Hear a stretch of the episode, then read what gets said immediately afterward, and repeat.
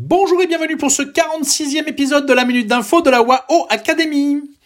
Après un coup de filet dans les milieux du cinéma et de la télévision, le fisc chinois vise désormais les influenceurs stars. En effet, la star du petit et du grand écran, Fan Bingbing, a payé une amende record de 117 millions d'euros. De son côté, Chung Sua écope lui d'une amende de 40 millions d'euros pour évasion fiscale. Nous vous rappelons que le nouveau slogan à la mode en Chine est s'enrichir ensemble.